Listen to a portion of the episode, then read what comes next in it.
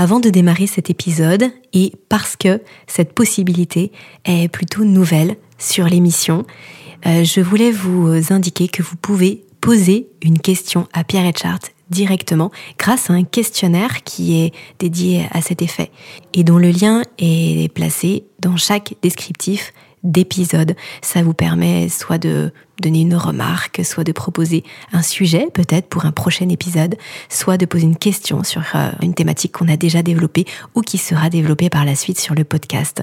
Donc vraiment, sentez-vous libre de partager ce qui vous vient. Cette émission, elle est euh, pour vous, avec vous, dans le lien avec vous et euh, au travers de, de ce que vous nous partagerez. Donc merci d'avance et nous avons vraiment hâte de vous lire. Bonjour et bienvenue sur ce nouvel échange de votre podcast Homéorésie du vivant. Je m'appelle Aurélie Montin et ici, sur cette émission, je suis l'interlocutrice de Pierre Etchart, qui au fil des épisodes vous transmet les principes du vivant et vous partage un nouveau regard sur le monde qui nous entoure. Une interlocutrice qui sera un peu comme vous, enthousiaste et surtout curieuse d'en découvrir toujours un peu plus. Humble, mais fière en même temps de cheminer vers une plus grande autonomie de la pensée. Je porterai ainsi votre voix, vos questions, vos remarques.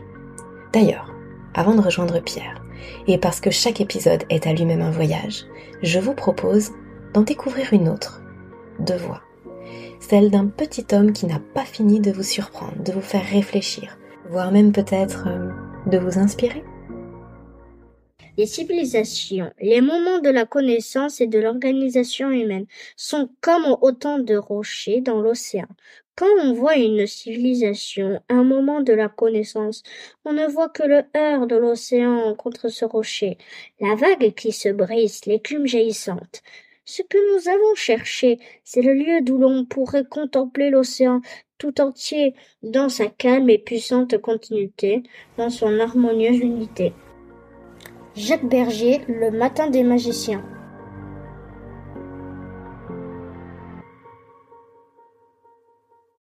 Bonjour Pierre.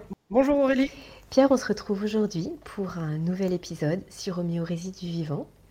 Et hum, un épisode qu'il me tardait d'enregistrer avec toi parce qu'il va tourner autour d'une phrase clé, d'une citation qui est la tienne, autour de la façon qu'on a de, de voir le monde.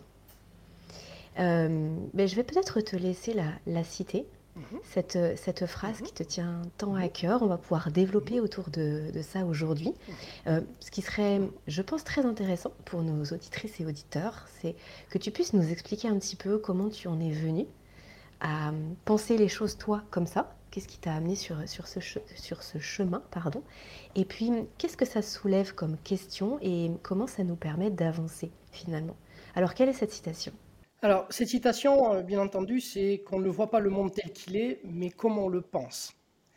Effectivement, c'est une citation qui, euh, qui résume euh, grandement l'avancée en fait de mes, de mes recherches ces dix dernières années et qui symbolise un petit peu ce qui, est, ce qui émane de la, de la dernière partie, je dirais, euh, des briques qu'on va poser euh, au fur et à mesure l'année prochaine au sein de l'Académie, qui est vraiment l'homéorésie. L'homéorésie, donc on y reviendra bien entendu, mais c'est vraiment euh, une étude dans laquelle on remet l'environnement en fait au, devant de la scène et dans lequel on va étudier en fait son véritable rôle et sa véritable identité par rapport à notre, à notre façon de, vivre, d'interagir et de percevoir les choses. Et cette idée, elle est venue euh, assez tôt chez moi lorsque j'ai commencé à étudier, euh, bien entendu, la philosophie, qui est vraiment le, point de départ. Et lorsqu'on parle de philosophie, en tout cas en France, il y a vraiment un auteur qui est incontournable, qui est euh, René Descartes. René Descartes, c'est un, un, des philosophes que l'on peut nommer game changer, c'est-à-dire que c'est, il fait partie de ceux qui ont vraiment apporté une façon de voir les choses de façon totalement différente et nous a apporté des outils pour pouvoir comprendre justement cette façon que nous avions d'appréhender les choses. Alors, comme tout philosophe hein, qu'il était, donc il était évidemment, comme à l'époque, euh, il était aussi mathématicien, il avait énormément de casquettes, mais comme tout philosophe, son objectif, c'était euh, d'aller à la rencontre de la vérité. D'accord? C'était vraiment d'essayer de découvrir euh, ce qui était vrai. Et donc, euh, dans, dans, cette quête, dans cette recherche de vérité, la, particularité de René Descartes, c'est qu'il va prendre, il va adopter une posture extrêmement singulière, qui est celle où il va se comporter un petit peu de façon paranoïaque sur la notion d'erreur. C'est-à-dire que il, se dit que la meilleure façon d'accéder à la vérité, finalement, c'est euh, de minimiser le nombre, d'erreurs en fait que l'on peut cumuler comme ça, de façon, euh, même des toutes petites erreurs, mais quand elles sont cumulatives, elles nous éloignent en fait de la vérité. Et donc, il va se poser la question de savoir, euh, finalement, qu'est-ce qui peut nous induire en erreur, qu'est-ce qui peut être faux, et il va arriver à, une, à un raisonnement assez extrême finalement, où il va considérer que absolument tout peut être faux à partir du moment où justement il ne l'a pas été démontré. C'est-à-dire que l'analyse qu'il fait, qui est, extrêmement pertinente, c'est que notre façon d'accéder aux, choses du monde, elles, elles se font euh, par l'intermédiaire d'une interface que sont nos sens. D'accord? Donc, en fait, on ne peut pas accéder à la réalité de ce monde de façon directe. On y accède par l'interprétation qu'en fait notre organisme, notre corps et donc notre cerveau, des messages qu'il reçoit de son environnement. Et donc déjà, il perçoit finalement qu'il y a un biais qui est assez important et qui peut finalement, du coup, nous, amener à faire des erreurs. Et donc, il se rend compte de fil en aiguille qu'il y a plusieurs sources d'erreurs dans notre façon d'appréhender le monde. Donc, il va parler évidemment, euh, il va parler tout d'abord de l'éducation et de la science. Par exemple, euh, on, on, le sait, nous, aujourd'hui encore plus en 2023, on voit que l'éducation évolue, ce que nous apprenons des sciences évolue, parce que justement, ce que nous apprenons des sciences évolue. Et donc ce qui était vrai il y a 200 ans n'est plus vrai aujourd'hui. D'accord? Et donc ça, il s'en rend compte déjà à l'époque. Et donc il, se rend compte que ce qu'on apprend, euh, finalement, hum, n'est pas bancal, mais on, ne peut pas euh, s'assurer d'une objectivité totale sur ce que l'on sait à un instant T dans l'histoire des sciences.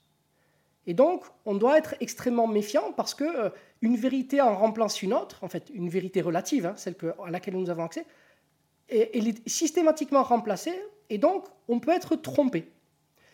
Euh, un autre exemple qu'il va donner, c'est la notion d'opinion. C'est-à-dire qu'il se rend compte en fait que les gens sont bourrés de, croyances, euh, d'idées reçues, et notamment d'opinions. C'est-à-dire qu'ils ont des avis donc, qui ne sont pas forcément structurés, qui ne sont pas forcément euh, démontrés, mais ils, se, ils basent tout leur, euh, tout leur récit, toute leur réflexion à partir de leur opinion. Et finalement, les opinions euh, sont extrêmement, en termes de valeur, c'est ce qu'on va appeler en fait le niveau 1 de la connaissance. En fait. C'est-à-dire que c'est vraiment le premier palier à partir duquel on va essayer de construire quelque chose de plus solide. Et ça, il se rend compte que les gens, en fait, en sont bourrés. Beaucoup, beaucoup, beaucoup de gens ont des opinions, mais en plus de ces opinions, ils ont des idées reçues. Et sur ces idées reçues, ils construisent des croyances qui vont un petit peu leur donner une image du monde dans lequel ils vivent. D'accord? Et donc là, en fait, Descartes, il va se rendre compte qu'il y a un fossé, non seulement qui est très important, mais surtout qui est rempli d'embûches entre l'humain et l'accès à la vérité. C'est-à-dire qu'il n'y a pas un accès direct à la vérité. Et ce qu'il constate euh, notamment, c'est que en fait, le fait que nous fassions énormément d'erreurs et que nous ayons des, idées reçues qui, qui sont faux, c'est pas pas la faute euh, directement à l'homme, mais c'est plus lié à sa constitution c'est-à-dire à la façon dont il est fait. Donc on parlait d'essence tout à l'heure, mais aujourd'hui, euh, on sait que l'intégralité de, notre, des éléments, des informations que nous captons en fait de notre environnement, euh, sont perçus par nos sens. Et donc, nos sens vont nous dire ce qu'est le monde. Et comme ça passe par une phase d'interprétation, et en fait, il y a des parts d'erreur qui peuvent être en fait très très et donc détériorer un petit peu euh, l'aspect de la réalité. Alors, lui, il va parler des, sens, notamment, euh, évidemment, tout le monde connaît les illusions d'optique, notamment, d'accord? Mais il, y a, il existe en fait des illusions pour l'ensemble des sens. Et ça, on en parle beaucoup moins.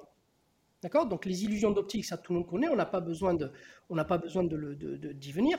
Les illusions auditives, ça on les connaît. Hein. On, peut parler des, éléments comme, comme les acouphènes par exemple, ou même les voix. Non, c'est que certaines personnes entendent des voix, euh, ou même des fois on entend des gens, on entend euh, quelqu'un dire quelque chose et on a l'impression qu'on nous appelle et en fait non pas du tout. C'était juste une espèce d'onomatopée ou de mot qui ressemblait et nous on l'a associé à ça. D'accord? Donc, en fait, on l'interprète de cette façon, alors qu'au départ, ce n'était pas le, mot qu'on entendait. Mais il y a aussi les illusions gustatives. D'accord? Et ça, c'est quelque chose aussi euh, qui, dans notre, euh, à notre époque, est extrêmement ancré et qui n'existait pas à l'âge de, enfin, du moins à la période de Descartes. D'accord? Les, illusions gustatives, qu'est-ce que c'est? Ce sont les additifs. D'accord? Les additifs sont utilisés pour en fait euh, pour euh, modifier les propriétés comme la texture, l'acidité de nos aliments.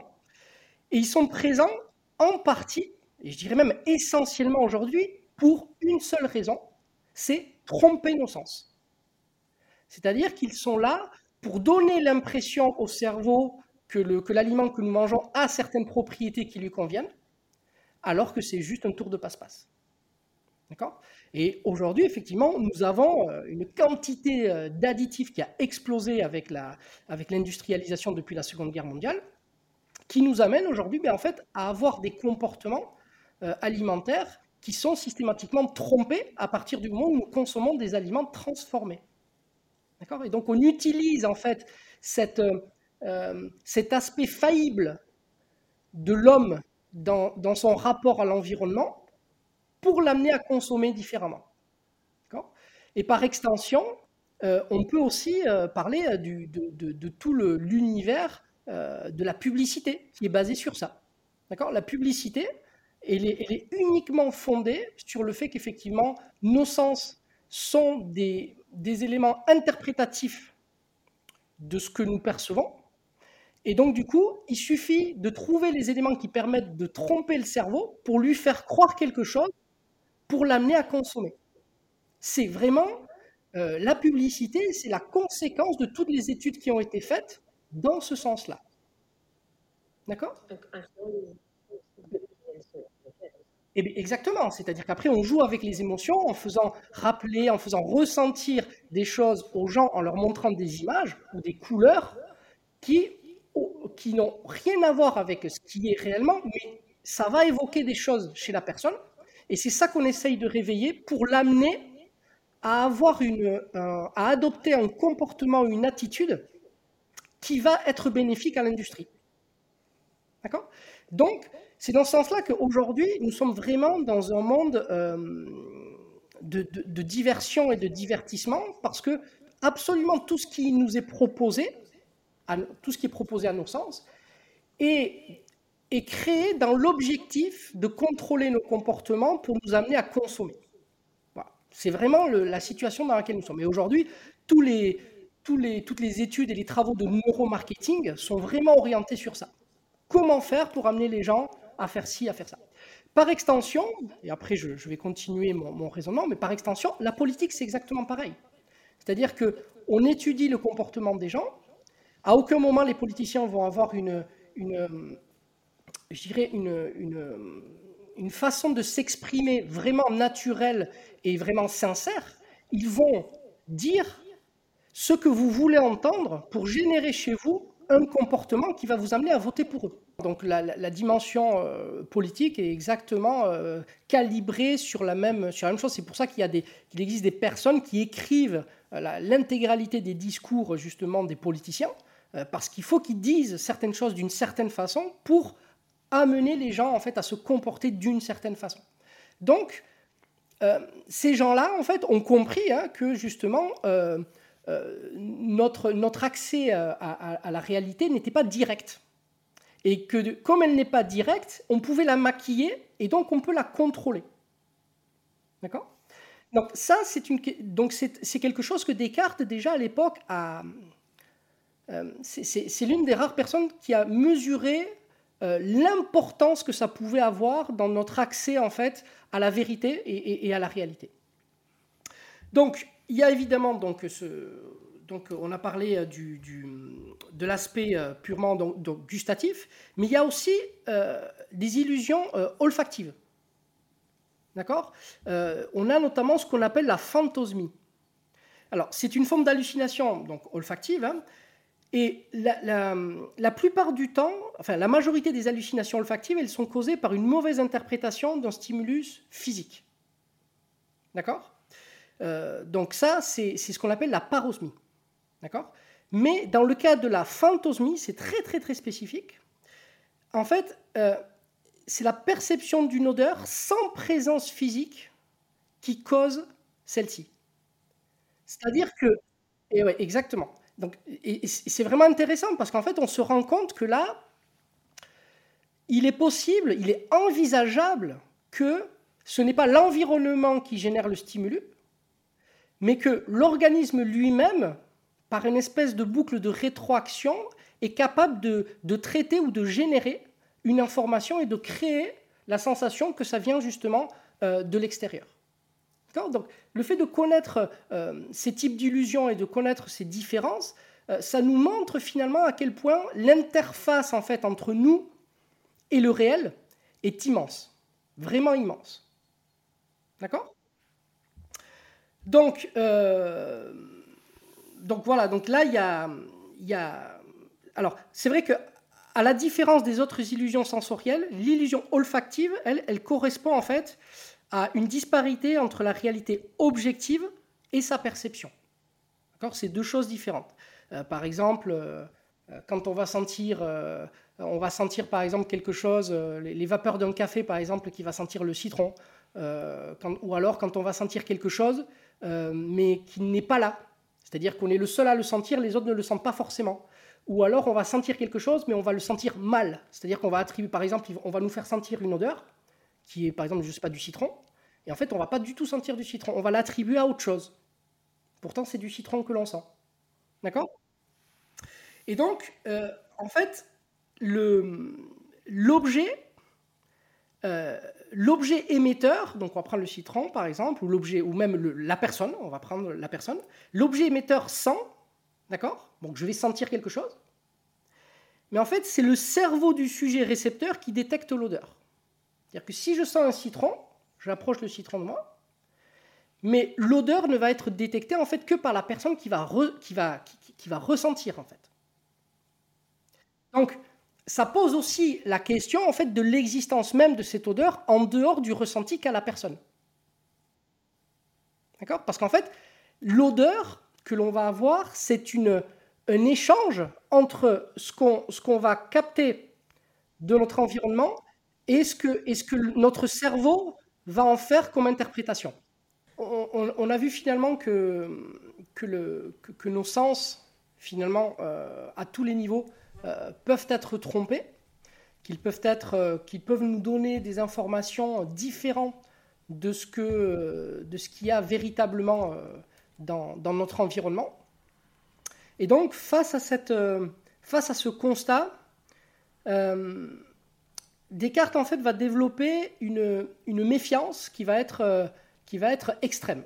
Il va être extrême. Il va dire à, part, puisque nous ne pouvons, nous, ne pouvons percevoir notre environnement, c'est-à-dire la réalité, que au travers de l'interprétation de nos sens, mais ben, en fait, nous pouvons systématiquement être trompés. Et ça, c'est euh, vraiment... Oui Oui, Pierre, là, on est, euh, du coup, on est au XVIIe siècle avec Descartes. Oui. Tout à fait. Et c'est à partir de ce moment-là où il va euh, commencer à, assimiler l'homme à une machine en essayant mmh. de, bien comprendre euh, ce qui se passe. C'est ce qui a motivé finalement bah, cette euh, segmentation du, corps mmh. humain. C'est cette méfiance dont tu parles là? Alors, pas directement. C'est deux choses différentes. parce qu'en en fait, il a, il a, il a écrit un ouvrage, un ouvrage, donc vraiment un ouvrage majeur. C'est d'ailleurs l'un de ses premiers textes qu'il a publié, le discours de la méthode. Et, ce, dont je parle là, c'est vraiment le raisonnement qu'il a dans, le cadre de cet ouvrage. Et d'ailleurs, c'est très intéressant parce que, comme très souvent en science, le, titre euh, dans, l'histoire n'a pas été accompagné de son sous-titre. Et souvent à l'époque, les, titres d'ouvrages avaient toujours un sous-titre. Et donc le, titre principal, c'est donc Discours de la méthode. Et c'est comme ça, aujourd'hui, si tu vas acheter le livre de Descartes, tu vas l'acheter avec ce titre-là, uniquement. Mais dans l'original, tu vas avoir discours de la méthode et entre parenthèses, tu vas avoir pour bien conduire sa raison et chercher la vérité dans les sciences. Ok. Et alors, en fait, le, sous-titre en dit plus que le titre. On est, d'accord, oui. Eh bien oui, complètement. Parce que là, on, comprend dans quelle, dans, quelle, dans quelle démarche est-ce qu'on se, est qu'on se place. Et donc, à cette époque-là, il écrit cet ouvrage pour donner en fait le, la, façon qu'il a de penser sa méthode et pourquoi, pourquoi est-ce qu'il a, euh, est-ce qu'il est nécessaire de se méfier de tout et de suspendre en fait notre, nos croyances face à quelque chose qui n'a pas encore été démontré. Et donc, euh, tous, les sens, étant, euh, potentiellement euh, trompeurs, c'est quelque chose qui va se, généraliser à tout son raisonnement, et il va essayer de mettre en place quelque chose qui va permettre tout de même d'accéder à la vérité malgré ce niveau, niveau de... je dirais, lui, parlait de corruption. En fait, il disait que la, réalité est corruptible, parce que nous y avons accès avec nos sens. Et donc, il va essayer de voir comment est-ce qu'on peut dépasser cette, corruptibilité et d'essayer d'approcher d'une certaine objectivité de la, de la vérité. D'accord? Et donc, ce qu'il comprend et ce qu'il faut vraiment mettre en avant là par rapport à tout ce qu'on a dit, c'est qu'en fait, de par notre constitution, c'est-à-dire le fait d'être humain, impose que intrinsèquement, nous n'avons pas accès directement au réel. Mais par nos sens, oui. Mais par nos sens. Et là, on, fait un on, on, va faire, euh, moi je vais faire avec vous, et je le ferai d'ailleurs avec les académiciens aussi, un distinguo très clair entre le réel et la réalité. D'accord? Le réel, c'est ce qui est commun à tous, mais accessible à personne. Et la réalité, c'est ce qui est euh, en fait personnel et individuel à chacun, mais accessible à tous. Donc la réalité, c'est ce qu'on en fait, la réalité, pense du réel. Non, voilà, c'est ce qu'on pense du réel. En fait, la réalité, en fait, il n'y a, a, pas, euh, a pas qu'une réalité, il y a autant de réalités qu'il y a en fait d'être vivant, parce qu'il construit le monde dans lequel il vit à partir de sa perception. Et, c'est ça la réalité. Ça va être sa réalité. D'accord? Donc il va projeter sur le monde sa façon qu'il a de voir, de percevoir en tout cas et de ressentir le réel, qui ne nous est pas accessible directement. D'accord? Mmh. Mmh. Et donc là, euh, petit à petit, on, s'approche clairement de, mon, propos et de ma citation. C'est-à-dire que lorsque, lorsque je dis effectivement qu'on ne voit pas le monde tel qu'il est, ça veut dire que nous n'avons pas accès au réel. Nous n'y avons pas accès. Du simple fait que nous sommes vivants, nous avons un mécanisme, euh, une interface, d'accord, qui nous oblige en fait à réinterpréter le réel de façon spécifique à nos besoins. Et c'est ça, c'est ça en fait, la singularité du vivant. Donc on y reviendra plus tard. Mais c'est ça la singularité du vivant. C'est-à-dire que nous avons tous en fait quelque chose d'unique, quelque chose d'extrêmement unique, et c'est ça. C'est cet accès en fait à une forme de réalité qui, n'existe pour personne d'autre. D'accord? Donc, nous ne voyons pas le monde tel qu'il est parce que nous n'avons pas accès au réel, mais comme on le pense, parce que c'est au travers de nos sens que notre réalité se construit et que l'on peut observer la réalité. Je, précise, Pierre, euh, que, qu'un petit peu plus loin, là, dans notre échange, on prendra certains exemples concrets pour euh, illustrer ce que tu veux dire. Mhm, euh, parce qu'effectivement, en fait, là où je veux en venir, c'est qu'il y a énormément d'implications de ce que tu es en train de nous dire. Eh parce que ah bah, sinon, de toute façon, on ne ferait pas un épisode ah bah complet là-dessus et tu, tu n'aurais pas développé toute ta pensée là-dessus.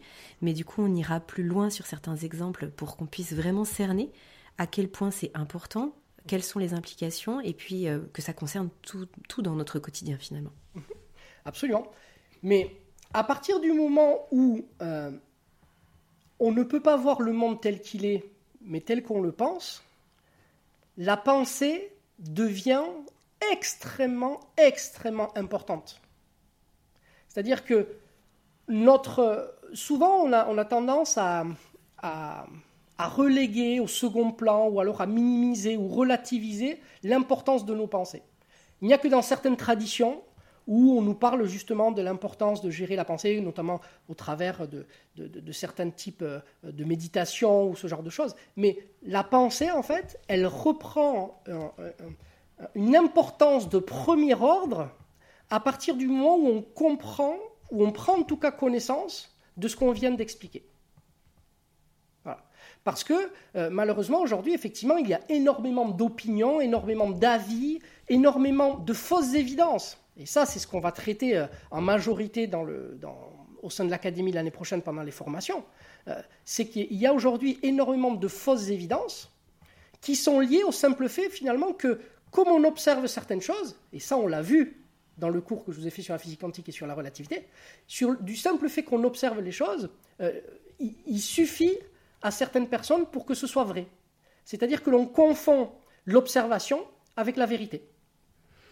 Hum, et d'ailleurs, c'était, euh, je pensais à ça tout à l'heure quand tu parlais de la réflexion de, Descartes. Je me suis dit, est-ce qu'il connaissait du coup les, travaux de, Galilée, qui avait remis en question le fait que ce qu'on observe, bah non, finalement, c'était peut-être pas tout à fait ça et qu'il fallait aller au-delà? Est-ce que ça a permis de construire euh, lui aussi sa pensée?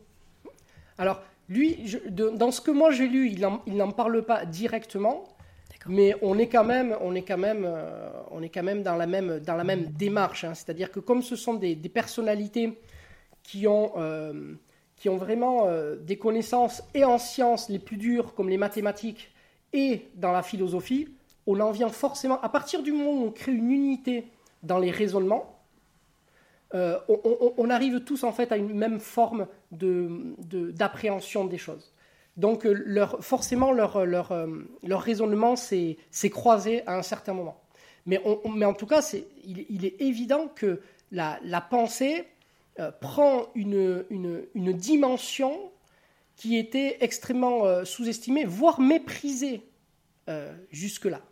Hein, c'est-à-dire que ce qui était important, c'était uniquement ce qui était observable, et c'était confondu avec la vérité. Jusqu'à ce moment-là, la vérité était liée à ce qu'on observait. Un petit peu à la méthode d'Aristote. Hmm, ok.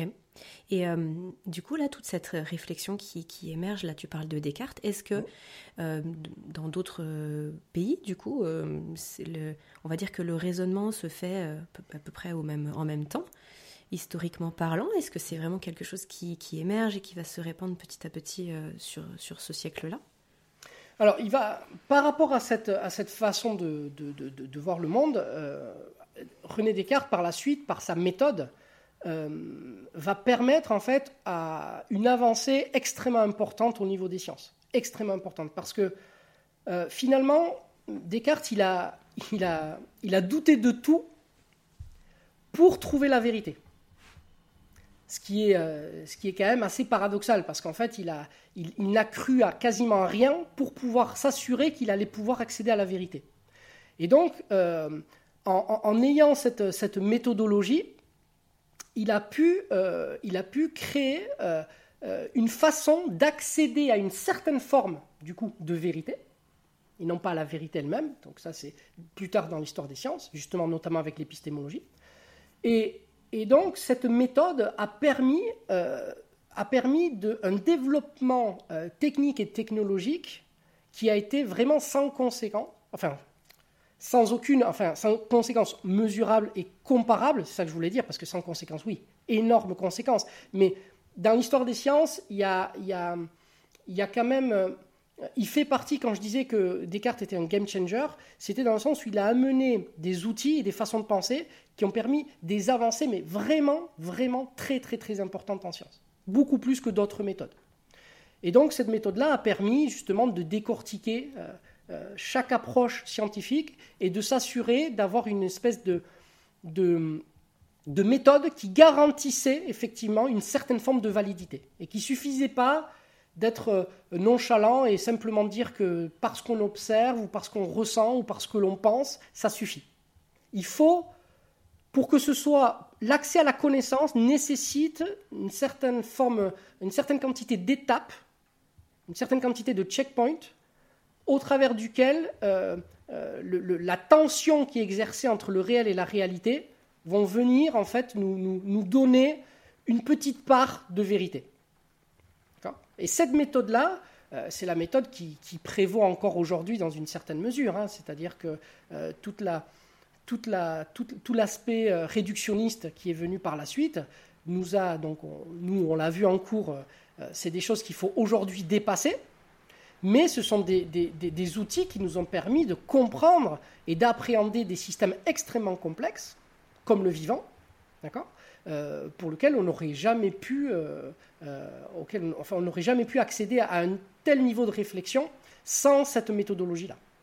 Hmm. Oui, c'est ça qui est fou, c'est que finalement, on est passé, en fait, on a hum, Aujourd'hui, le fait d'avoir eu cette méthodologie, cette méthodologie-là, on l'a prise comme quelque chose d'acquis et du, comme une fin en soi, alors qu'en fait, ça a été un outil pour aller plus loin, comme tu nous l'expliques souvent. Et, euh, et, finalement, c'est ça pour beaucoup de choses. Donc l'idée, c'est effectivement de se rappeler pourquoi on a fait telle ou telle chose, que ça a été un outil, mais que c'est pas une fin en soi. Ça, c'est le, ça, c'est l'importance du pourquoi, encore une fois. Mm. Et il est vrai que dans l'histoire justement du réductionnisme, et, notamment par rapport à Descartes, euh, ces effets et ces implications et ces résultats ont été tellement importants, tellement importants, il a fait avancer la science de façon tellement importante qu'on en a oublié que euh, on avait posé un postulat au départ et que donc on avait fait comme si c'était vrai, mais que ce n'était pas vrai. Et ça a fonctionné tellement bien qu'on s'est dit bon, ben finalement ça fonctionne tellement, on va mmh. oublier qu'on avait fait comme si c'était vrai et on va dire que c'est vrai. Mmh. Et là il y a eu un glissement qui fait qu'aujourd'hui, euh, nous avons euh, des représentations erronées du vivant. C'est-à-dire que, par exemple, euh, lorsque vous avez des étudiants en médecine qui étudient, les ouvrages, les bouquins d'anatomie, mais en fait, ça peut paraître évident quand on le dit, mais inconsciemment, il y a quand même ce processus qui a lieu. C'est-à-dire que lorsqu'on voit les planches d'anatomie, donc dessinées, inconsciemment, on pense que c'est la réalité. C'est-à-dire que la façon dont c'est dessiné, c'est comme ça que sont les choses. D'accord? Et, alors, on va verbalement, on va dire, mais non, c'est que c'est pas comme ça. Mais c'est proche de ça. Et donc, le monde, on va le voir non pas tel qu'il est, mais comme on le pense au travers des images que l'on a créées par rapport aux planches anatomiques que l'on a étudiées. Et non pas tel qu'il est véritablement. Mais ce qu'on a oublié, c'est que les planches d'anatomie, au travers justement du réductionnisme, qui encore une fois, comme je dis, a été indispensable pour pouvoir accéder à certaines formes de complexité, est un leurre en fait. C'est-à-dire que c'est quelque chose qui nous a permis d'accéder à des choses complexes, mais elles sont fausses. Elles sont fausses. C'est-à-dire qu'elles simplifient. C'est quelque chose de simpliste. Donc c'est intéressant et important d'accéder à cette forme de réductionnisme pour euh, essayer de, de décomposer complexité. Mais une fois qu'on y a accédé, il faut se rappeler que c'est faux et essayer de le recontextualiser dans quelque chose de plus euh, objectif. Et ça, c'est souvent oublié. C'est-à-dire qu'on s'arrête à la planche d'anatomie et on ne va pas se demander, OK, maintenant que je connais la planche d'anatomie, quelle est euh, la réalité de ce que j'ai appris? D'accord?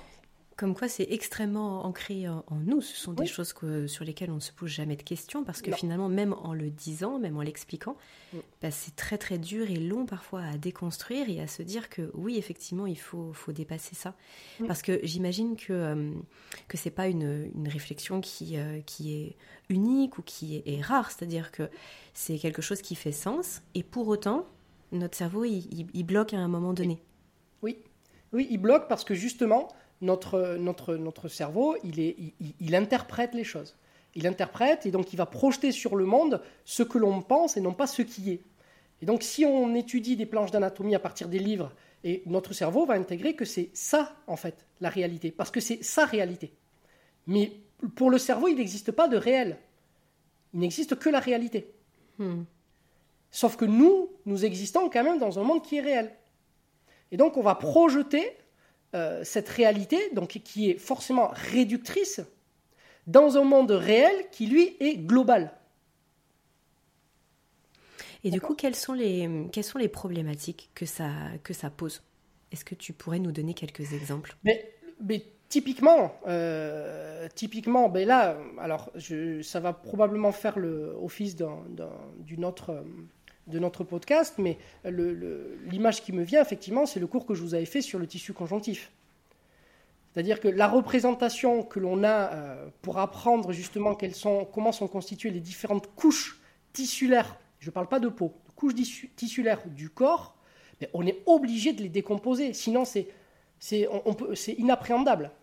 Mais très souvent on s'arrête là. Et je me souviens que lorsque je vous ai fait le cours, que je vous ai montré une planche justement anatomique des différentes couches tissulaires, euh, donc euh, notamment au niveau de la peau et même sous-cutanée, et que je vous ai, après avoir fait le cours sur le tissu conjonctif, je vous ai expliqué pourquoi est-ce que ce schéma était faux.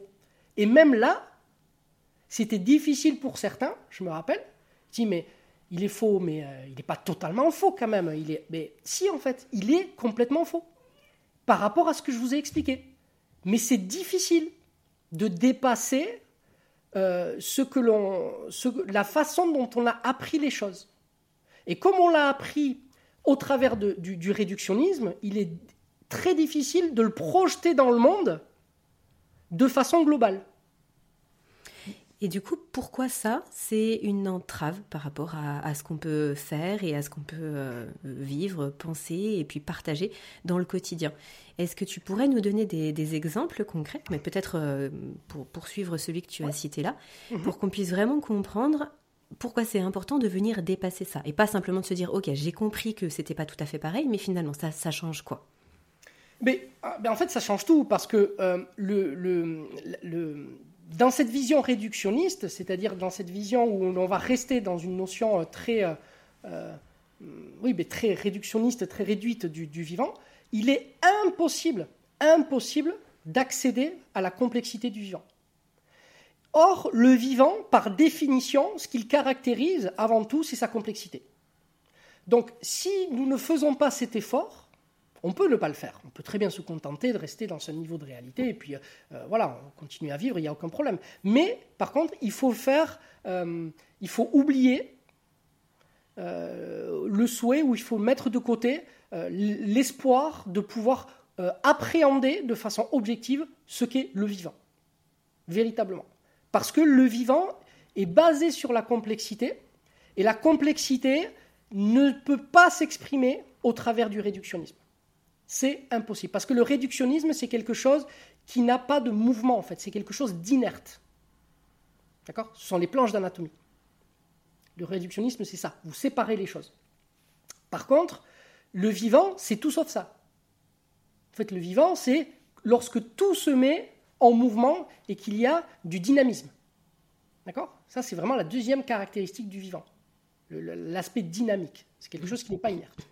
Et donc, Aujourd'hui, euh, quand on parle de la santé, quand on parle de, tout ce qui a trait à l'épanouissement personnel, euh, à, tout ce qui a trait en fait à, nous et aux vivants, mais ça, ça, c'est des choses dont on ne peut pas faire l'économie si on veut pouvoir travailler dessus de façon vraiment efficace. Si on reste à ce niveau de réductionnisme, si on reste à ce niveau de réalité, ben en fait, on se, on s'empêche nous-mêmes d'accéder à un certain niveau supérieur de réalité. D'accord? C'est-à-dire, quand je dis supérieur, attention, c'est, c'est, c'est, une, je, veux, je veux dire par là une vision plus fine, plus objective, en fait, qui se mm. rapproche plus de la réalité, sans pouvoir jamais atteindre le réel. D'accord? C'est-à-dire, on se rapproche mm. du réel, plus on affine, c'est-à-dire que plus on transforme l'aspect réductionnisme que l'on a, par exemple, on prend pour le, on prend pour l'aspect euh, histologie. D'accord? On prend les différentes couches du corps qui sont en fait euh, présentées dans les planches d'anatomie, justement, comme, des, couches de lasagne. D'accord? Les unes sur les autres. Ça, c'est très bien pour qu'on puisse appréhender les différentes couches. Mais le problème, c'est que dans la réalité, lorsqu'on fait de la dissection, par exemple, on voit bien que la séparation nette, telle qu'on les présente dans les planches d'anatomie, n'existe pas. Elle n'existe pas. Il n'y a, pas en fait de, différenciation. Et donc, si vous restez sur l'aspect euh, purement réductionniste de la planche d'anatomie, ben en fait vous allez construire et vous allez projeter sur le monde une image non seulement inerte du vivant, mais aussi segmentée. Et donc aux antipodes de l'unicité et du, du, principe holistique sur lequel se base le vivant.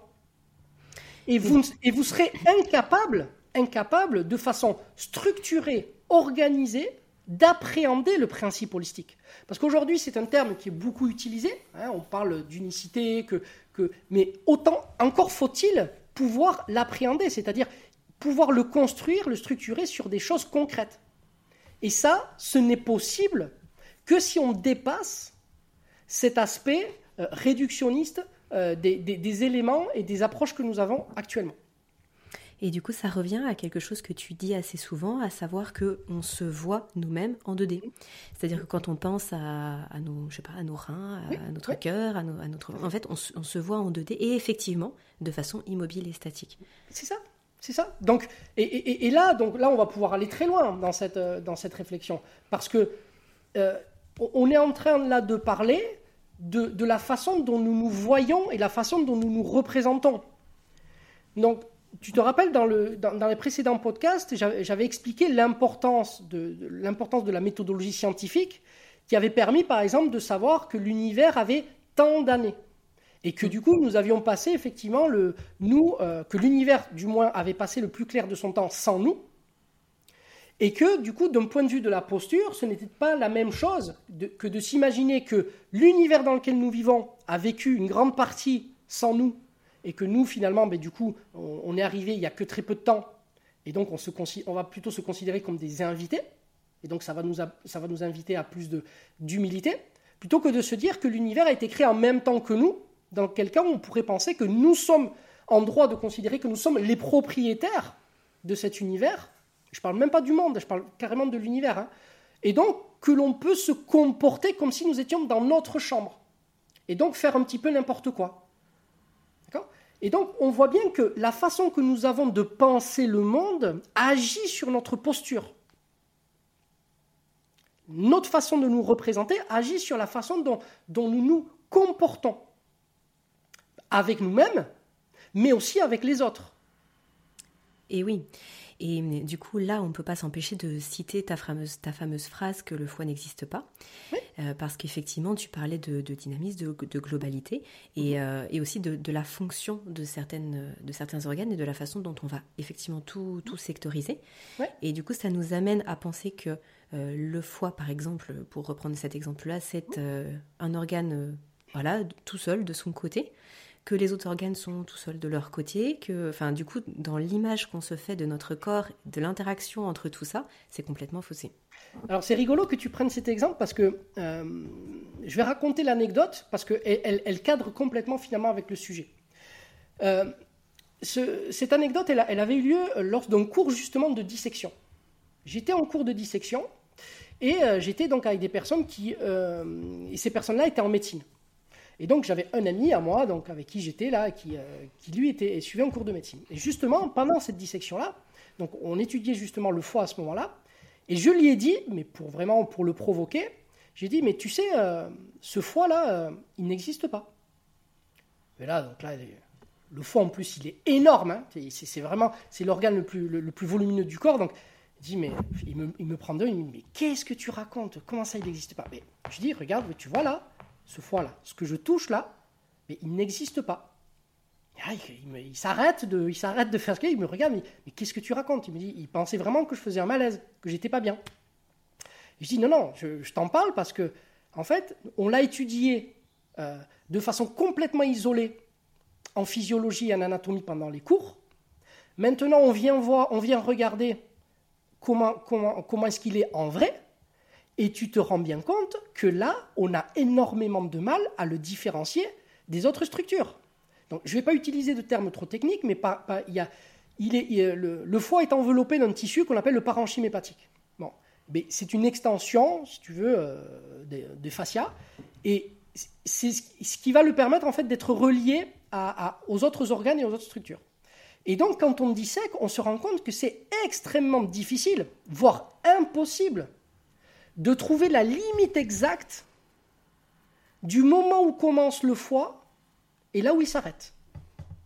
Tant les tissus sont imbriqués les uns dans les autres. Ça, c'est un premier élément. Et le deuxième élément, c'est qu'on voit toute la connectivité. C'est-à-dire qu'on voit qu'il y a un ligament qui le relie euh, au, diaphragme, on voit qu'il y a un ligament qui le relie au rein à droite, on voit qu'il est relié en fait à toutes les structures du corps, de façon directe par les ligaments ou de façon indirecte par le tissu conjonctif. Donc, quand tu cumules les deux éléments que je viens de citer, c'est-à-dire le fait d'être incapable de limiter clairement euh, dans l'espace le foie, plus le fait de se rendre compte que finalement il est connecté et donc il interagit avec l'intégralité de l'organisme, via notamment le tissu conjonctif. Mais en fait, le foie, tel qu'on le présente dans les livres d'anatomie, n'existe pas. C'est-à-dire qu'on l'a déconstruit, on a, imaginé un foie décontextualisé pour pouvoir l'appréhender, pour pouvoir l'apprendre, Ok Mais une fois que tu reviens là, dans le corps, ce n'est plus du tout ça. Ça n'existe plus. Ça n'existe plus. Donc, ton foie, donc c'était même presque le contraire. C'est-à-dire que le foie qu'on voit là, il existe. Par contre, il n'a rien à voir avec le foie que tu apprends. Hmm. Oui, et hum, du coup, comme ça, c'est très parlant de se dire qu'effectivement, euh, le, par rapport aux tissus, donc tu parlais des, tissus, tu parlais de la peau tout à l'heure et des tissus qui sont en dessous, là tu, tu l'as redit pour le foie, mais en fait c'est quand même assez fabuleux de se dire qu'il n'y a pas tant de distinction comme justement on se le représente entre tous les tissus du corps, la peau, la première couche, donc ces fameuses couches de lasagne, euh, qui bah, qu'on se représente et en fait ce n'est pas ça. Euh, et finalement c'est presque comme les yeux quand j'avais appris que les yeux c'était finalement le cerveau, notre cerveau, partie visible de notre cerveau. C'est assez fou en fait. À partir du moment où on vient poser d'autres mots et puis euh, se dire, et ça permet une autre représentation des choses et ça permet aussi de comprendre certaines choses. Pourquoi euh, c'est important de faire ci ou de, faire ça? Euh, les, neurones sur les, les, qu'on a sur les yeux qui, vont capter la lumière, etc. En fait, c'est sûr que ça rend le tout ce qu'on sait finalement plus riche, plus lumineux et ça permet de comprendre plein, plein, plein de choses. Et ça nous rapproche plus de cette notion euh, euh, uniciste et holistique, en fait. D'accord? Parce que la, notion holistique, c'est bien d'en parler, mais moi, quand je lis ou quand j'entends même des, des, personnes en parler, ils le posent là comme si c'était un état de fait. La globalité, oui, le, corps n'est qu'un, euh, l'univers, tout ça. Mais d'accord, mais comment? Pourquoi? Dire, est-ce que je dois l'accepter comme j'ai accepté le reste Ou est-ce que j'ai des éléments pardon, aujourd'hui qui me permettent effectivement, comme le disait euh, Descartes, hein, de m'assurer que, que, c'est une vérité et que ce n'est pas une simple opinion. Une opinion, certes, qui est séduisante, parce que moi j'aime bien me dire que tout est un, c'est sympa, mais est-ce que c'est vrai? Et aujourd'hui, nous avons les éléments en fait, et tout le monde, enfin à mon sens, tout le monde devrait au moins les connaître, ces éléments-là. Parce que dans notre façon, du coup, de nous représenter, de nous représenter nous, mais aussi de représenter les autres, c'est-à-dire que les, gens qu'on aime, les gens que l'on côtoie, on se les représente différemment, de façon beaucoup plus riche et finalement de façon beaucoup plus humaine. Et je pense que cette, cette, quête, finalement, de, un peu de vérité, c'est aussi une quête un peu de, vers, un peu plus d'humanisme, en fait. Hein. parce que ça nous, finalement, ça nous, c'est des choses qui, qui nous renvoient systématiquement au lien, comme pour le foie, on voit qu'il est en lien avec tout le, reste du corps, mais comme toutes les autres structures du corps.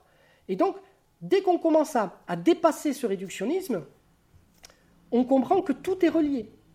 Mais vraiment, c'est-à-dire qu'on le constate. On le constate, on peut le mesurer, on peut l'expérimenter à tous les niveaux. Et donc, à se demander même, et ça on le verra dans le module sur l'homéorésie, mais à se demander même si ce n'est pas la seule chose qui existe réellement le lien. Mm. Mm, oui, non, du coup, je, ça, me, ça, me, refaisait penser euh, à nouveau aussi à la fameuse conférence que tu avais donnée au Festival du potentiel humain, dont on parlait dans un précédent podcast. Mhm. et, euh, et, justement, finalement, tout, tout, ramène à ça. Tout ramène à ça. Et c'est vrai que finalement, quel que soit le fil qu'on tire ou la porte d'entrée qu'on prend, ça nous ramène à ça. Donc, de toute façon, c'est sûr que ce sera un sujet central. Et euh, justement, euh, ça me refait penser à, quelque chose que tu disais juste avant, c'est-à-dire qu'on devrait finalement tous euh, faire ce, travail mhm. d'aller plus loin, de dépasser tout ça. cela dit, on n'a pas tous la possibilité, par exemple, de, faire des, dissections et de, mhm. constater ce que toi tu as pu constater. Quel, quel, est le, le, chemin pour prendre conscience de ça Mhm. J'ai envie de dire que bah, toi, tu vas mettre une, énorme pierre à l'édifice avec ton académie, bien ah, évidemment. Complètement, complètement, parce que comprenons-nous bien, euh, comprenons-nous bien la, le, la, la, la, quintessence du, de la formation de l'année prochaine, c'est-à-dire là où on va arriver en fait à l'homéorésie, c'est on, est uniquement sur ça, c'est-à-dire sur le lien. D'accord? Donc on va déstructurer, on va déconstruire tout ce dont on a parlé, et tout ce qu'on a, tout, tout, tout ce qu'on a relevé là, notamment par rapport à ces fausses croyances, à ces opinions-là, pour reconstruire en fait sur tous ces éléments en fait que je vous apporte en général de façon euh, un petit peu éparse euh, au travers de mes différentes interventions. Là, on va tous les rassembler pour les construire et les structurer de façon, euh, de façon déjà originale, mais aussi avec, avec, une, avec un, un point de mire qui sera vraiment la compréhension de cette, homéorésie qui, pour moi, aujourd'hui, résume complètement l'importance du lien. Pour moi, tout est là, en fait. C'est vraiment dans le lien. Mais quand on parle lien, encore une fois, comme on voit le monde, comme on ne voit pas le monde tel qu'il est, mais comme on le pense, moi, je ne pense pas le lien aujourd'hui de la même façon que d'autres personnes. Moi, je le pense en termes d'homéorésie. Et donc, ce que je souhaite, c'est permettre aux gens de le voir aussi de cette façon-là pour qu'ils puissent, dans leur propre euh, développement, dans leur propre euh, vie, façon de penser, d'appréhender les choses, de faire, même pour faire de l'art, de faire n'importe quoi d'autre, qu'ils puissent avoir cet outil-là. Mais si on ne l'a pas, mais en fait, ça, ça limite dans notre, dans notre possibilité euh, d'accéder à une certaine forme de réalité. C'est-à-dire à une réalité qui, à mon sens, aujourd'hui représente quelque chose qui se rapproche plus du réel que le réductionnisme dans lequel nous baignons encore aujourd'hui, hein, en 2023.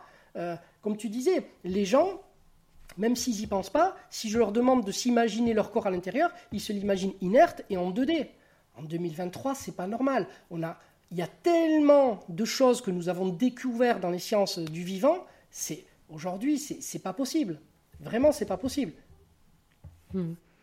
Et de toute façon, on en avait parlé aussi dans un épisode précédent, mais c'est sûr que là, toutes les, toutes les formations que tu vas donner sur 2024 au sein de l'Académie, ce sont euh, des formations de, de, base, alors pour aller plus loin avec toi en tant qu'académicien, mais ce sont aussi des formations de base pour n'importe quelle formation qui serait faite par la suite dans n'importe quel domaine, mhm. parce que c'est ce sera c'est un socle justement de, de Exactement. C'est-à-dire qu'on va reprendre des formations qui se font même actuellement, mais au travers le prisme de ce que nous aurons déconstruit et reconstruit au travers de la formation de l'année prochaine. Hmm. C'est-à-dire qu'on va avoir un outil d'appréhension de la réalité et, du, et, de se rapprocher du réel, qui sera un outil euh, euh, original, inédit et unique, qui n'est que la synthèse en fait de tout ce que l'on, de tout ce qu'on a appris jusqu'à présent, mais qui n'a pas été intégré finalement dans les sciences de la vie, ou alors avec beaucoup de retard et qui permettra en fait aux gens d'avoir une façon de percevoir les choses, un décodeur complètement inédit, mais du coup qui est ancré en 2023, c'est-à-dire qui, qui, est, beaucoup plus moderne, et qui permettra du coup de refaire des formations euh, qu'ils ont faites auparavant et de les comprendre de façon moderne. Parce qu'aujourd'hui, par exemple, euh, euh, qu'est-ce que je pourrais imaginer? Imaginez une, personne qui fait une formation, je ne sais pas, en énergétique, par exemple. Tu vois, espèce de, les médecines énergétiques, que n'importe quoi. Bon, mais il existe, et ça on le verra, hein, il existe des bases, des bases scientifiques en fait sur l'énergétique. Il y, a, des tonnes de données. Malheureusement, il y en a tellement que c'est difficile de trouver, euh, de construire quelque chose de raisonné là-dedans, mais c'est possible. C'est possible. Donc ça ne veut pas dire que, encore une fois, au niveau de la science, que la science explique tout, et ça je pense l'avoir bien expliqué, mais que c'est un outil qui permet d'accéder par contre à des choses qui sont complètement inédites et, par lesquelles on ne pourrait il n'y a aucune autre méthode en fait qui permettrait d'accéder au même type de résultat. D'accord? Et donc, on ne peut pas faire l'économie de ces, de, de, de, ces éléments-là. Donc, quelqu'un qui fera cette formation et qui verra du coup, parce qu'on renommera du coup les termes d'information, d'énergie, et on verra véritablement en 2023 que ce que ça signifie ces termes-là. Comment on se les représente? Parce qu'on les utilise en permanence, mais je ne suis pas sûr que la plupart des gens comprennent de quoi ils parlent. Alors, on est poli entre nous, c'est-à-dire qu'on accepte euh, de se dire que oui, euh, on croit savoir de quoi il s'agit. Mais attention, parce que ce serait un terme, je dirais, banal, enfin pas banal, mais un terme euh, rare, qu'on n'utilise pas souvent. On pourrait se permettre. Mais là, des termes comme l'énergie, comme l'information, ce sont quand même des mots qui sont à la base de la plupart des modèles qu'on utilise pour développer des raisonnements. C'est-à-dire qu'on développe des, techniques, on développe des thérapeutiques, on développe même des centres à partir du raisonnement qu'on a eu de ces mots-là.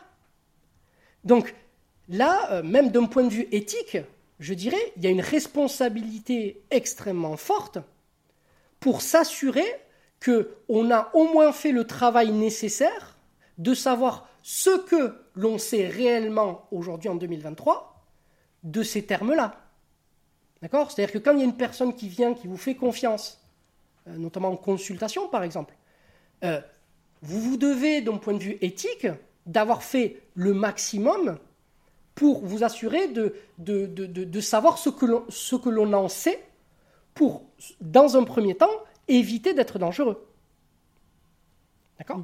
Et ça, on le verra, donc, parce que ce sera l'un des, des, des, grands modules probablement de, de, 2025. Euh, on fera un, module justement qui sera sur l'anamnèse, euh, où effectivement, il est, on le voit dans le cadre de l'anamnèse, il est primordial de connaître parfaitement les tenants et les aboutissants des termes que nous employons dans nos raisonnements.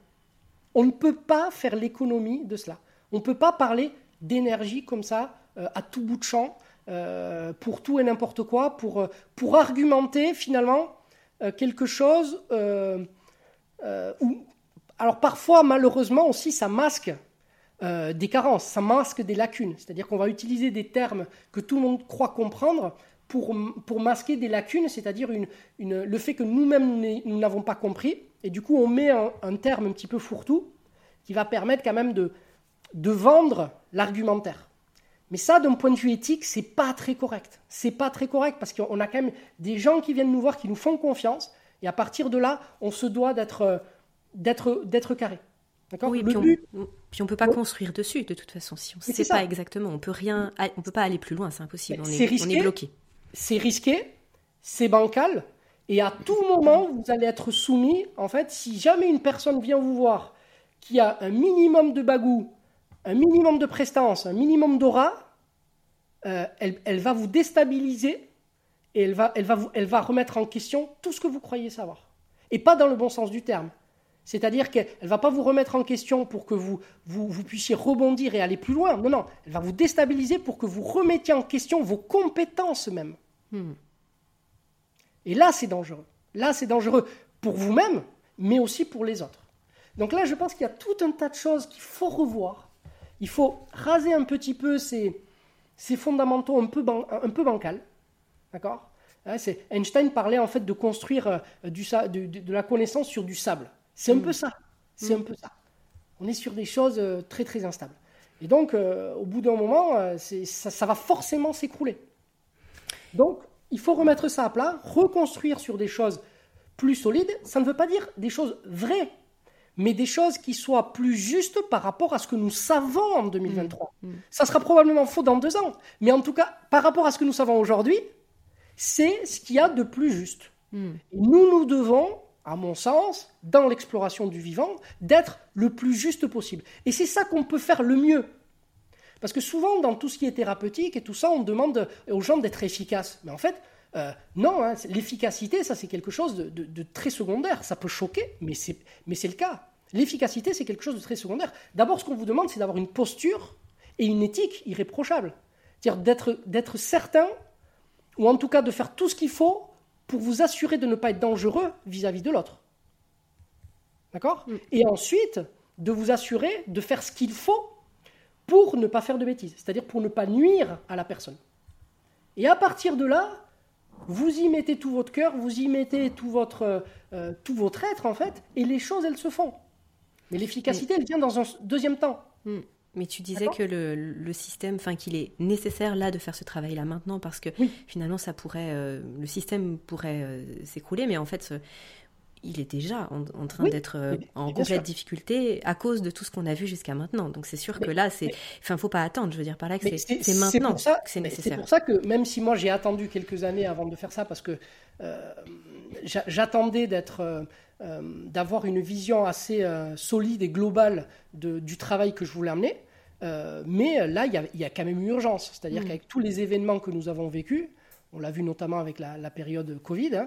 Hein, on a vu à, quel point euh, le, rouage était quand, même, euh, était quand même en difficulté et que on pouvait très vite se retrouver dans des situations extrêmement périlleuses, extrêmement périlleuses.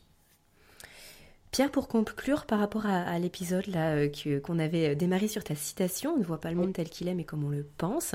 Mhm. J'avais envie de, de, te demander peut-être de parler de la caverne de Platon qui, qui figure d'ailleurs sur ton site internet. Tu y fais référence et tu, tu en parles. Et euh, comment tu lis ça à, notre sujet aujourd'hui dans l'épisode? Bien, en fait, euh, la, citation, elle, elle, reprend en fait. La citation, elle reprend euh, cette allégorie de la caverne de Platon. C'est-à-dire que en gros, le, ce que l'on pense, c'est justement les ombres de la caverne. Tu peux reprendre peut-être ce que c'est que, cette allégorie? Oui. en quelques mots. Hein. Oui, oui, oui, Alors en fait, c'est... Euh, alors, comment est-ce qu'on va l'amener euh, Parce qu'en fait, il y, a plusieurs, il y a plusieurs variantes pour ça. Euh, en gros, on, va prendre l'image de, personnes en fait qui, ont grandi et qui ont construit l'image de leur monde à partir d'une grotte. Dans la grotte, en fait, donc le soleil rentre et avec la lumière, ça projette des ombres sur le, mur de la grotte euh, et, les gens qui vivent dans la grotte vont penser en fait que ces projections sont en fait euh, la réalité, d'accord? Alors qu'en fait, ce ne sont que des projections de quelque chose d'autre. Et, et, certaines personnes, à un moment donné, dans la grotte, vont vous dire, mais attendez, euh, ce qu'on voit là n'est peut-être pas la réalité. D'accord? Il y a peut-être un réel. Et ce réel, pour le voir, il faut peut-être sortir de la caverne. D'accord? Et donc la personne va sortir de la caverne et voir qu'en fait, il y a un monde qui n'a absolument rien à voir avec ce qui était projeté sur le mur, qui était secondaire, et qui était en fait lié à l'interaction entre le soleil, les objets de la caverne et le mur de la caverne. Tout comme nous, quand on pense, c'est une interaction entre l'environnement, donc entre le réel, l'environnement, les signaux chimiques de l'environnement et notre cerveau. D'accord? Mm. Donc, euh, par rapport à cette allégorie, en fait, la, réalité correspondrait euh, à ce qu'on retrouve sur le mur et qui est projeté par le soleil, donc cette espèce, cette espèce d'ombre chinoise, et le, réel correspondrait finalement à ce qu'il y a à l'extérieur. D'accord? Et donc nous, aujourd'hui, euh, la seule possibilité que nous avons, c'est d'affiner. Nous n'avons pas la possibilité, du fait que nous soyons intrinsèquement dépendants de l'interaction avec notre environnement pour accéder à la réalité, nous ne pouvons pas sortir de la caverne.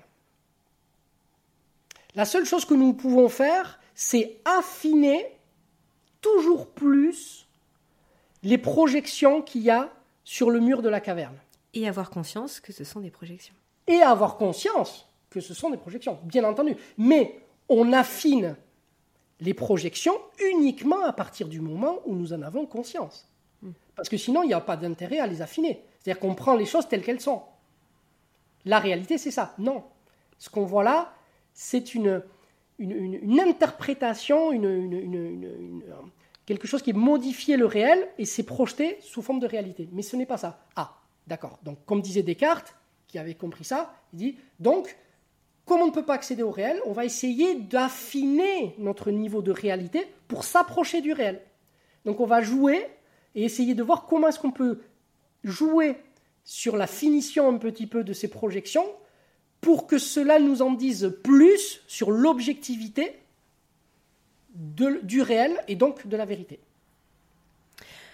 Pierre, super, je te propose qu'on en reste là pour, euh, pour cet épisode. Et dans le prochain, on va explorer quelque chose qui va parler à, à tout le monde, mais qui peut-être n'est pas connu sous ce terme-là, en tout cas euh, mhm. sous, sous, le terme euh, médical, j'ai envie de dire, en tout cas mhm. c'est l'embryologie. un cours que tu donnes également au CNH, l'embryologie, très en détail. Mhm. Et hum, je l'annonce ici parce que finalement c'est tellement la suite de ce qu'on vient de dire que ce serait trop dommage de ne pas enchaîner directement avec le prochain, parce qu'effectivement là tu vas mettre l'accent aussi sur le fait que euh, bah, c'est quelque chose de, dynamique, c'est quelque chose qui n'est pas qui n'est pas fiché, qui n'est pas en 2D, et il y a vraiment beaucoup de perceptions qu'on peut avoir autour de ça, euh, que bah, qu'on va essayer justement de, de développer un petit peu, de montrer du doigt et puis d'aller plus loin dans le prochain épisode. Très bien. À très bientôt. Merci Aurélie. Cet épisode touche à sa fin. Bravo à vous de nous avoir suivis jusqu'ici. J'espère que ça vous aura plu, que ça vous aura apporté ce que vous étiez venu y chercher, voire même euh, beaucoup plus. En tout cas, vous pouvez retrouver le travail de Pierre en descriptif de cet épisode. Vous allez avoir tous les liens pour pouvoir creuser, aller plus loin et puis toujours entretenir votre autonomie de pensée. Vous pouvez également soutenir le podcast en partageant à vos proches tout simplement. Et puis ça peut être sympa d'en discuter ensemble aussi. Ou alors en mettant 5 petites étoiles sur iTunes ou sur votre plateforme d'écoute. Je vous dis à très bientôt pour un prochain épisode. N'oubliez pas de partager podcast et de mettre plein de petites. C'est vraiment important les étoiles.